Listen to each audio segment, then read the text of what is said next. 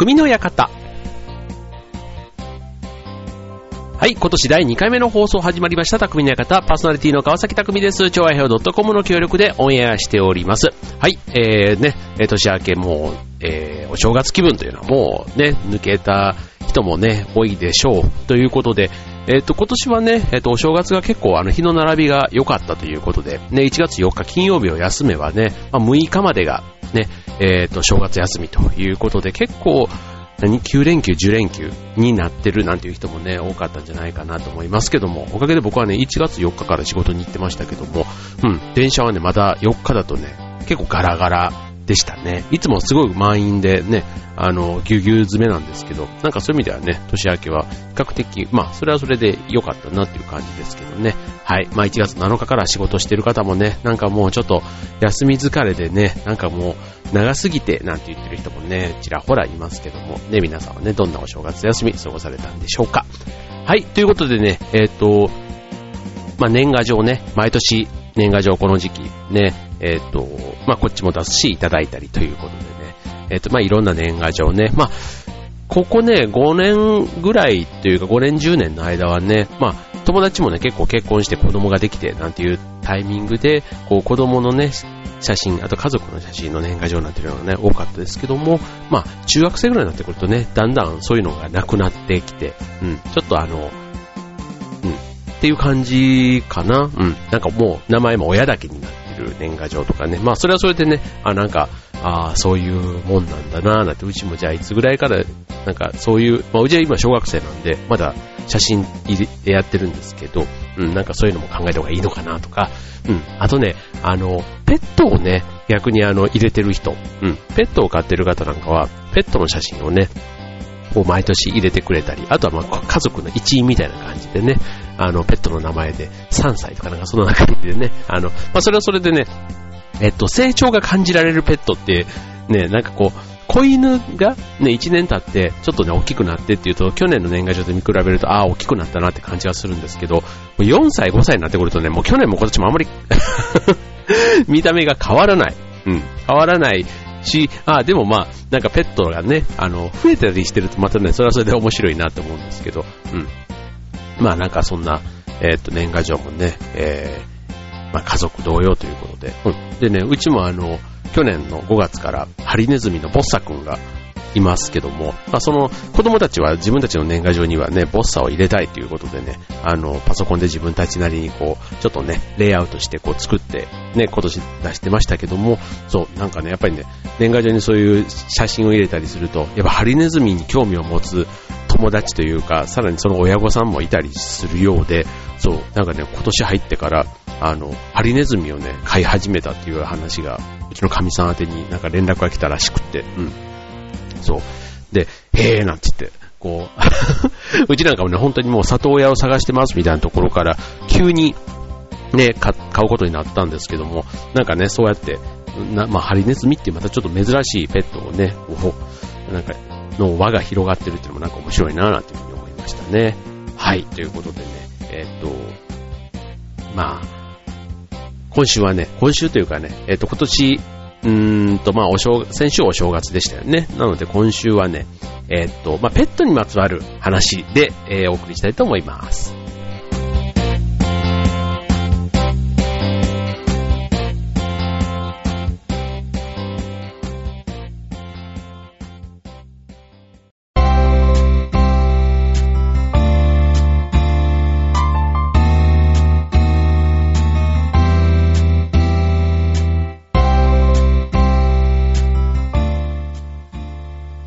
えー、今週の匠の館、ペット。ということで、まあ、ペットにまつわる話を中心にね、えー、今週はお送りしたいと思いますが、えっ、ー、とね、ペットはね、本当に飼ってる方、飼ってない方でね、結構あの両極端に分かれるというか、ね、うちも、あの、ハリネズミが、そういう意味で初めての哺乳類というかね、そういう動物は、哺乳類って言っていいのかな、そう、そう、そういうね、あの、金魚とかね、昆虫類、カブトムシとか、そういったものはね、今まで買ったことはあって、金魚もね、今も買っているんですけども、そう、やっぱりね、ちょっとね、世話の仕方がね、ちょっと大変っちゃで変ですけど、あの、やっぱりね、家にこう、そのまま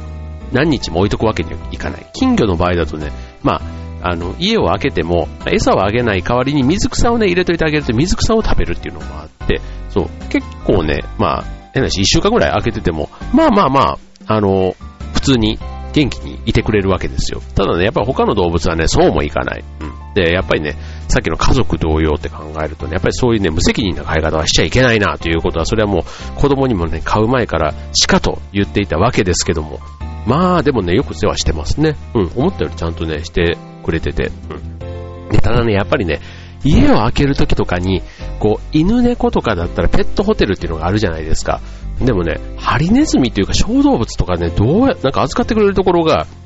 まあ、ないわけじゃないんですけど、やっぱりね、まあないんですよ。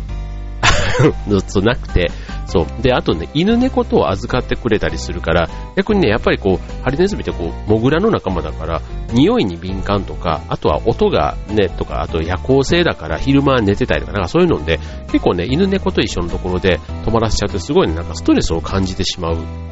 ということでね、そうするとね、まあ、なかなか小動物専門みたいなところっていうのも見当たらず、まあ、今回はね、ちょっとあの、譲り受けた、ね、里親のその、えっ、ー、と、親のもとにちょっとね、お願いをして、お正月の間はちょっと預かっていただいたんですけども、まあ、なかなかね、こう、ペットは、確かにね、飼ってるとね、いろんな意味で、い、良いこと、悪いことじゃないですけど、うん、あるわけですよ。で、まあ、ね、結構芸能人なんかでも独身でね、こう犬とか猫とか飼ってなんて言ってますけど、本当にね、よく世話ができてるなってなんかちょっとね、感心するんですけど、なんか改めてね、あのペットを飼って良かったこと、ね、えっ、と、まあ、悪かったことっていう言い方よりは困ったことって言った方がいいのかな？うん。まあ、それはね、ちょっといくつかね、声があるんですね。うん。まず一つ目、癒される。うん、これわかりますね。うん。休みの日もペットと遊んでいるだけでストレス解消になりますと。うん。まあ、愛らしい姿にね、まあ、癒されるなんていうところとかね、あと、落ち込んでいる時にね、例えば一人暮らしのね、人とかだったりすると、ね、なんかこう、まあ別に話し相手にね、よくなんかなるとかっていうのも聞きますけども、うん。ね、なんか、まあ黙って、ね、あの、つぶらな瞳に見つめられたら、ね、なんかこう、うん、でもね、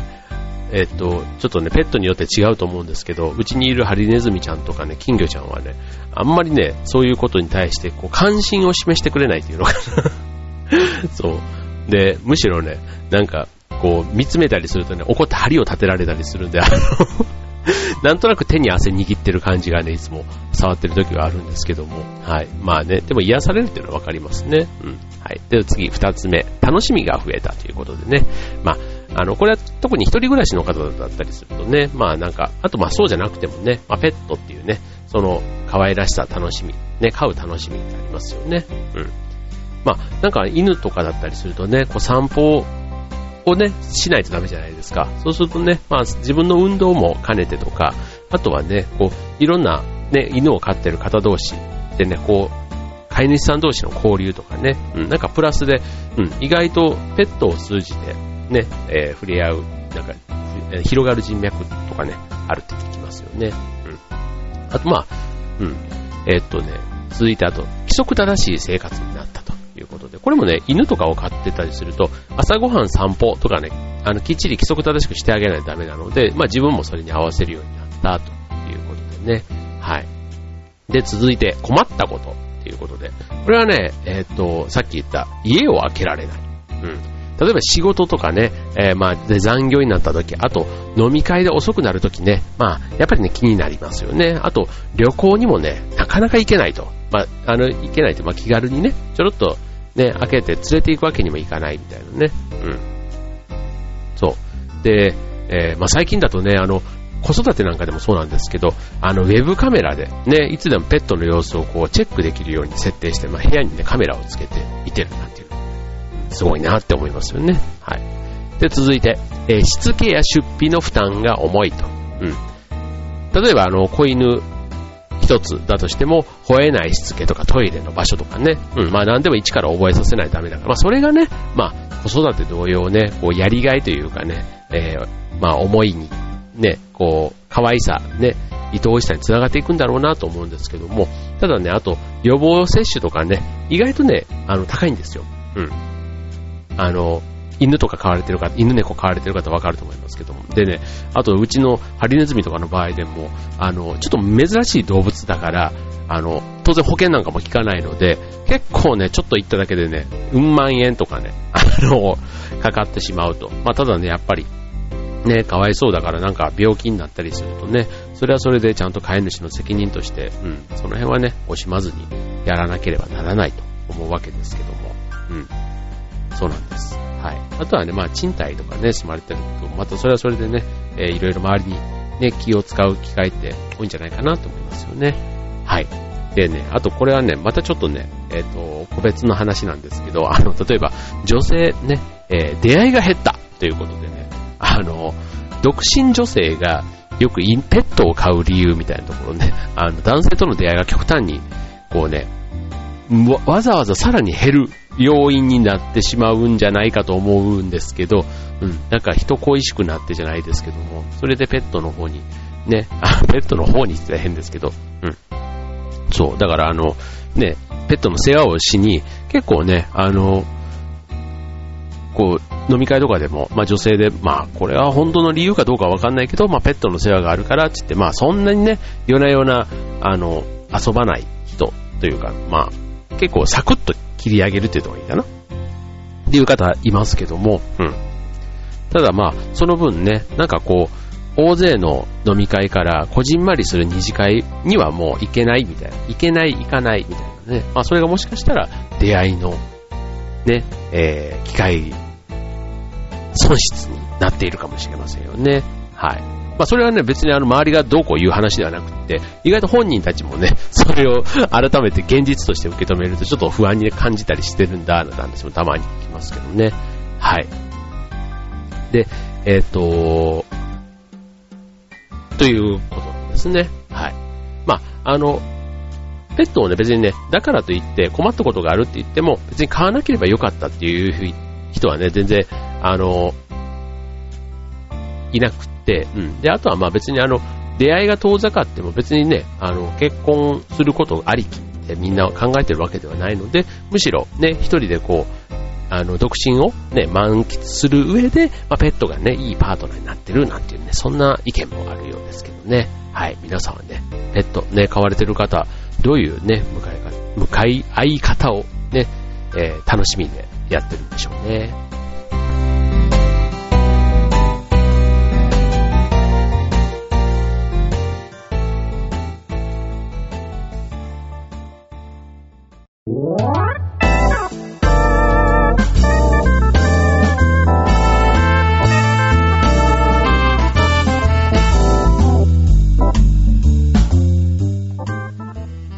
はいということで、今週のテーマ、ペットでお送りしております。はい。ね、えー、っと、まあ、ペットの魅力、ね、えー、良いこと、困ったこと、ね、まあ、それぞれね、えー、何でもありますよ。あの、子育てだってそうですよね。ね、えー、っと、当然子育てのやりがい、ね、魅力、すごい楽しいところありますけども、当然ね、困ったこともあるわけですね。えっと、自分一人でね、勝手に生きていくんだったら、それは一番楽なのかもしれないけど、ね、相手がいるっていうのは人だろうが動物だろうがね、ま、いろいろ、ありますよ。ただそれがね、結果的には、あの、振り返ってみればね、一緒にいてよかったって絶対になると思うのでね、はい。そんなね、ペットの魅力ということで、はい。じゃあ、えっ、ー、とね、まあ、さっきはね、犬猫みたいな話を中心にしましたけども、あの、例えば我が家にいるハリネズミもそうなんですけども、結構ね、珍しいペット、ね、えー、飼ってる方多いと思うんですね。で、今年はまあ、ヘビ年ということで、まあ、ヘビなんかもね、意外とペットとしてね、飼われてる方、あの、爬虫類好きね、いわゆる、ね、えー、っと、飼ってる方、多いと思います。ただね、やっぱりね、家族によってはね、そういう爬虫類って本当にね、もう好き嫌いが分かれるっていうのも、とことん好きな人から、もう絶対ダメって、もう虫とかとね、同じように嫌いな人たくさんいますから、まあ、その中でね、ちょっと面白いなと思うペットが、えっと、猛禽類って言われるね、いわゆるあの、ワシとかタカとかフクロウとか、うん、なんか、あの、ね、鷹章とかってあるじゃないですか。あの、鷹、こう腕にね、こう包帯みたいな、こう巻きつけて、包帯ってかギブスみたいなっていうのかな。ああいうのに巻きつけて、こうね、あの、パーッとこう空に飛ばせて、こうまた腕にクッと止まらせるみたいな、なんかちょっとかっこいいなってこう思うとこなんですけども、あのね、猛禽類、当然ね、あの、普段はね、この鳥たちも、例えばネズミとかそういう小動物とかを捕まえてむしろそれを食べちゃうみたいな、ね、そんな、あの、インコとかとはわけが違う、ちょっとおっかない鳥のイメージですけども、うん。これね、都内でも、その、鷹とか、そういわゆる猛禽類をね、えっ、と、販売して、あとは飼育指導を行っている、そんなね、お店も都内にもオープンしたりしてるんですね。うん。で、えっ、と、そう。で、まあ、高好きが、こう、これね、えっ、と、三鷹にある高商茶屋っていうところを今ちょっとね、えっ、と、ご紹介しようかと思うんですけども、うん。もともとその鷹が好きな仲間、仲間が鷹を連れてこう気軽に集まれる場所、もうその発想がね、すごいよね。鷹が気が、鷹を連れて気軽に集まるってもうなんか でもね、あの、これね、茶屋、ね、鷹小茶屋なので、その、鷹とかそういう猛禽類を近くで見ながら食事もできるということで、あの、いわゆる鳥好きとか、その猛禽類ね、まあ、動物園とかよりももっと近くに見れる、そういう人たちが、あの、訪れる、ちょっとした人気スポットになっているそうなんですね。はい。で、えっ、と、そう。で、まあ、三鷹っていうとね、あの、ジブリ美術館とかね、三鷹の森にあったりしますけども、まあ、その近くにもあるっていうことで言うと、ちょっとね、なんか、あの、か、変わり種というかな、うん、なんか、行ってみるのも面白いかなと思いますよね。うん、ただね、すごくあの、満席状態だそうで、うん。そう。で、なんか、えー、っと、まあ、その猛禽類ってちょっとあの、シャープなね、あの、結構シンボルにね、あの、ソフトバンクホークスとかね、そういう、あの、シンボリックなね、見た目もしていますから、意外とこの女性のね、心をつかみやすいというところ、あと耳つくというか、あの、フクロウとかね、フクロウもあの、こう、お守りとかにもなったりする、その見た目の愛らしさがある一方でちょっとね、あの、怖いというかね、ちょっとそういうあの、ハンター的な部分がある、そんなギャップなんかもね、ちょっとあの、可愛らしさと、ちょっと、ドライというか、鋭い、ね、こう、動物という感じの、うん、その両面がある袋なんかもね、そういう意味で魅力があったりしますよね。はい。なので、こういう猛禽類、あの、かっこいいという人もいれば、可愛いとというね、両方の見方、受け止め方はね、人それぞれですけども、まあ、どっちもね、やっぱりね、癒しを求めてね、来てるというところでは、ね、まあ、ペットという感覚でみんな見ている。まあ、ただ自分で飼えない分、ね、外で見てるというところ。で、あと動物園みたいに遠くで見るんじゃなくて、近くで見れる。ね。だからあの、猫カフェとかね、えっ、ー、と、ああいうところと、まあ、近い鳥バージョンということですよね。うん。ほんとね、猛禽類というともうね、ある意味猛獣ですよ、これ。あの、あの、感覚的にね、だって、ライオンとかトラとかのところに行くのと、怖さ的になんか一緒じゃないですか。あの、だってあんな鋭いくちばしで、って考えたら、あとはあの、眼光の鋭さと、あと、羽を広げた時のね、あんなんでもうなんか、うん、っていう感じだから、個人的にはね、猛獣と、ね、あの、近い部類の感覚があるんですけど、ただまあ、かっこよさの中に、なんかね、ちょっとまあ、鳥っぽい、その、お茶目さというかね、可愛らしさもあってと、うん、という、そんなところがね、えー、まあ、魅力なのかもしれないですね。はい。ということで、えー、っと、まあ、ちょっとね、えー、僕も行ったことがないんですけども、ね、そんなね、ちょっとあの、きっといろんなお客さんが来るっていうことは、うん、そんなにあの、怪我とかは当然ね、しないと思うんですけども、うん。うん。なんかでも、こう、公園とかで、あ、鷹を飛ばしたりするのは、これ犬の散歩と同じで、特に許可とかいらないそうなんですね。うん。だから、あの、もしね、本当にそういう、あの、高賞の人がね、こう、鷹を飛ばして、こう、はってやってるのとか、ね、ちょっと興味があって、今年、そういうのにもね、今まで興味があったけど、なかなかね、って言ってた人、ね、ぜひね、ちょっとこちらを訪れてみてはいかがかなと思いますね。ちょっとペットより、ちょっと趣味の方になってしまうかもしれませんけどね。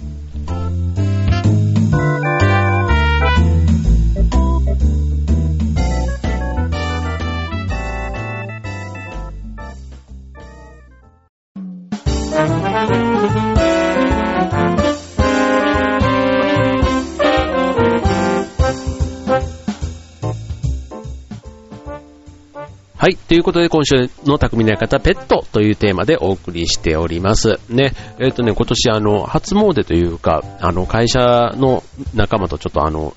会社の氏神さんみたいなところにね、ちょっとお参りに毎年行くんですけども、うん。っていった中で、あの自分の職場のね、今年の運勢を自分の右手にかけて、こう、おみくじを引いたわけですよ。うん。そしたら、あの、去年は末吉だったんですね。うん。末吉って何気にね、今日の一個上なだけであんまり良くないんですよ。うん。で、えー、っと、そう、小吉と末吉、末吉の方が下ですからね。うん、そう。で、あららららって感じだったんですけども、今年はね、なんと、大吉だったんですね。もうね、ちょっとね、そう、そこまでちょっと良いと、良い、それでちょっとまた逆に構えちゃうところがあるんですけども、ね、まあ、ちょっと実は今年はね、いろんな意味で、こう、ちょっと頑張りたいというか、うん、そう、自分の中ではね、勝負どころな年だと実は感じておりまして、まあ、役で言えばね、僕はね、今回後役になるんですけども、まあ、役もね、乗り切っていく年だということもあり、うん、ちょっとね、幸先大吉でちょっとね、いいぞって自分の中では思っているんですけどね。はい。まあ皆さんね、ちょっと、あの、そんなね、新年、おみくじなんか引いた方もいらっしゃると思いますけども、ね、えー、まあ今年1年ね、えー、にょろ、にょろっとじゃないです。あの、ね、いい年にしていこうではありませんかということでね、ね今年もよろしく。チーンって はい。ということで、えー、っと、ね、まあこんな感じで、今年も匠の館元気にお送りしたいと思いますので、どうぞお付き合いください。ということで、今週の匠の館、ここまで。バイバイ。